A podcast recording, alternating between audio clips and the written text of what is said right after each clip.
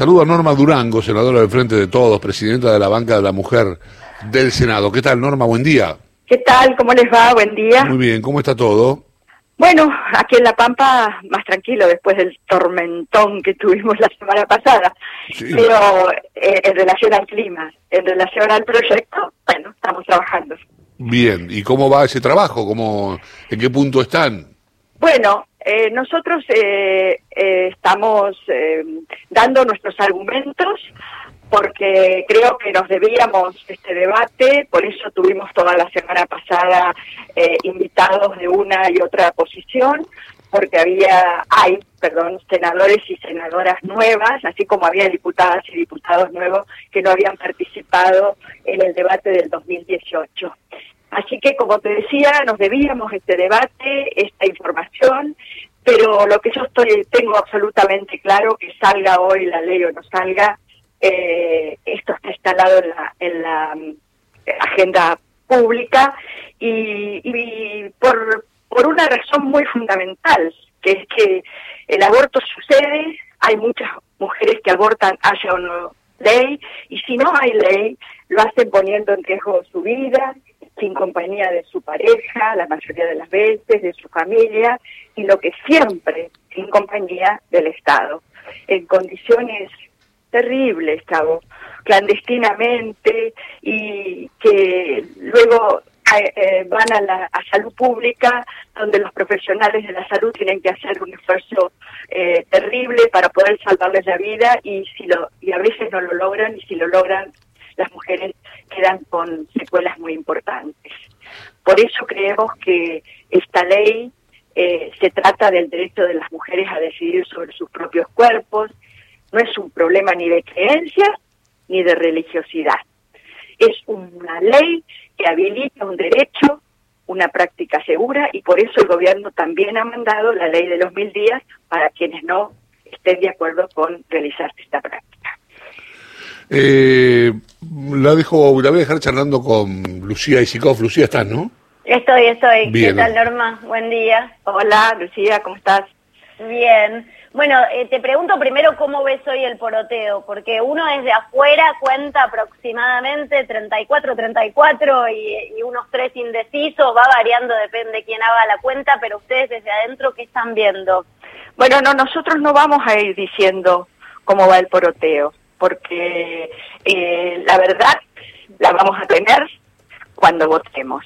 Así que eh, estamos trabajando con quienes están indecisos, eh, con mucho respeto, con mucho más respeto los verdes hacia los celestes, los celestes hacia los verdes, porque si yo les digo la cantidad de mail que he recibido yo y todas las senadoras eh, en la casilla oficial, más de cerca de mil, ¿eh? más de 900, y, a mi teléfono particular unos videos horrorosos.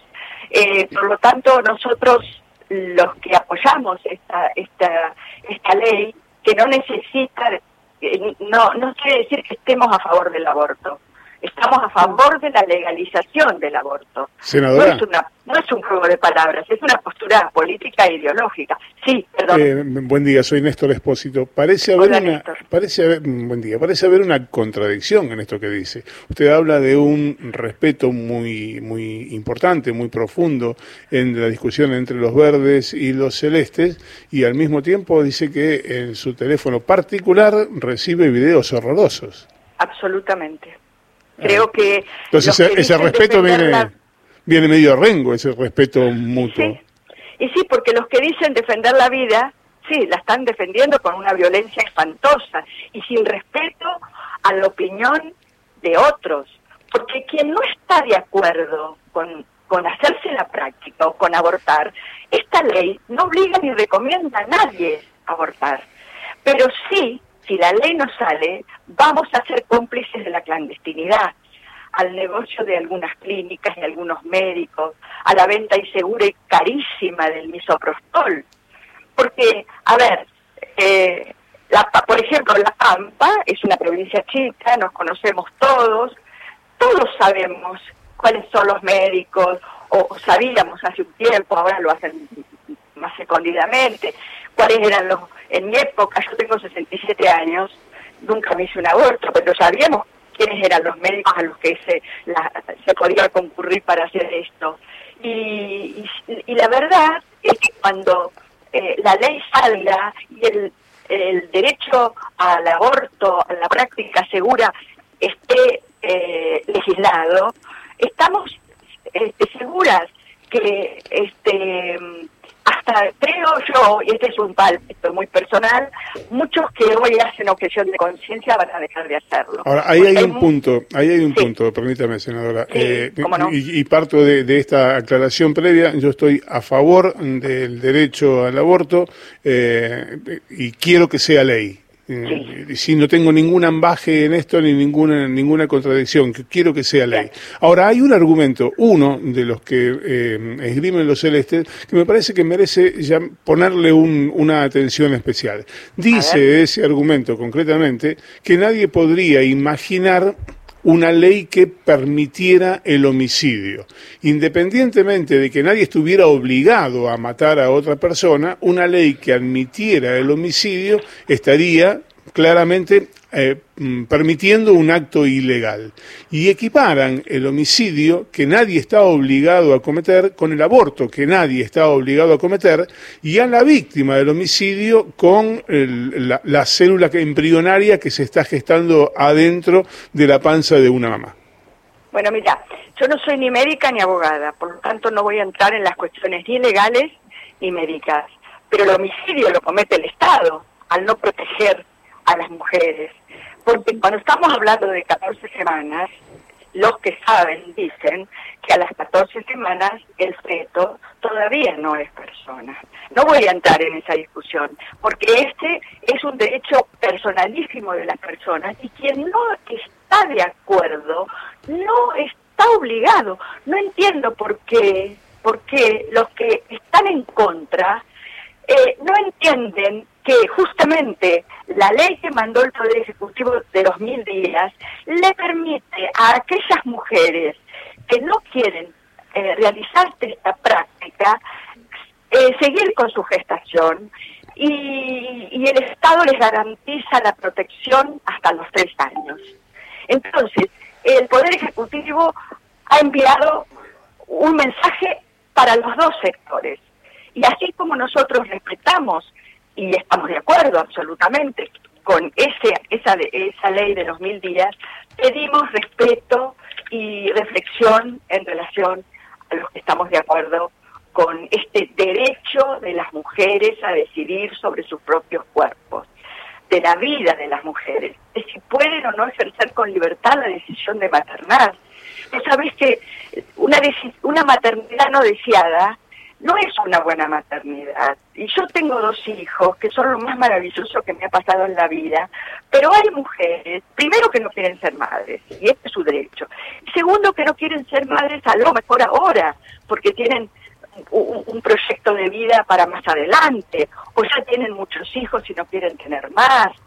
Eh, así que la verdad que el pedido de aborto legal, seguro y gratuito es uno de los reclamos de los movimientos de mujeres y déjenme decirles que yo tengo el mayor de los respetos y reconocimiento a esa marea humana celeste, verde, perdón, que ha recorrido las calles de todo el país y que ha puesto en la agenda pública este tema que existe aunque no salga la ley.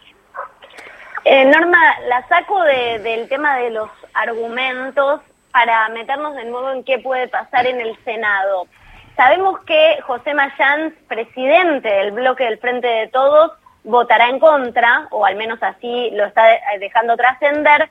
¿Cómo impacta esto dentro de la bancada de ustedes? Porque, digamos, si el jefe de bloque vota en contra, los demás senadores no pueden sentir cierto eh, amparo o resguardo a partir de esa actitud de decir, bueno, nosotros vamos a votar en contra también? No, no, porque a favor. Esto, esto ha sido una lucha transversal a los partidos políticos y a los integrantes de los bloques. Así como pedimos respeto hacia nuestra postura, nosotros respetamos la postura de él y de todos los que opinan de otra manera. Esto forma parte del diálogo intergeneracional y, transversal a los partidos políticos. Eh, yo creo que el pedido de aborto legal, seguro y gratuito eh, tiene que ser eh, absolutamente debatido con respeto hacia el otro. Pero además les digo, esto no sale en esta oportunidad, sale dentro de dos años. Va a salir, esto va a salir en algún momento porque existe, existe. ¿Cuántas personas más tienen que morir? La interrupción voluntaria del embarazo es vida, es salud. La sociedad ya se ha manifestado y esta es una deuda de la democracia.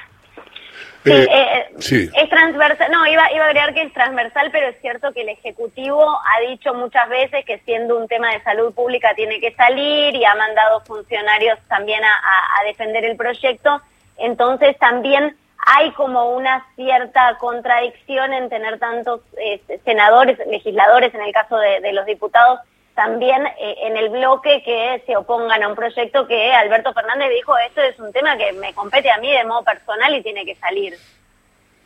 Bueno, sí, sí, puede ser una contradicción, pero nosotros respetamos el, eh, la, idea, por ejemplo, del senador Mayán.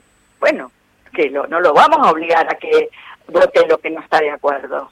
Nosotros estamos tratando de hacerle entender que este no es un problema de religiosidad ni de creencias, pero bueno, la decisión final la tiene él y la decisión final la vamos a tener cuando la este la presidenta del Senado cuente los votos. Eh, Norma, gracias. ¿eh? Bueno, gracias a ustedes y que sea ley. Eh, que sea ley. Norma Durango, senadora del Frente de Todos, presidenta de la Banca de la Mujer del Senado.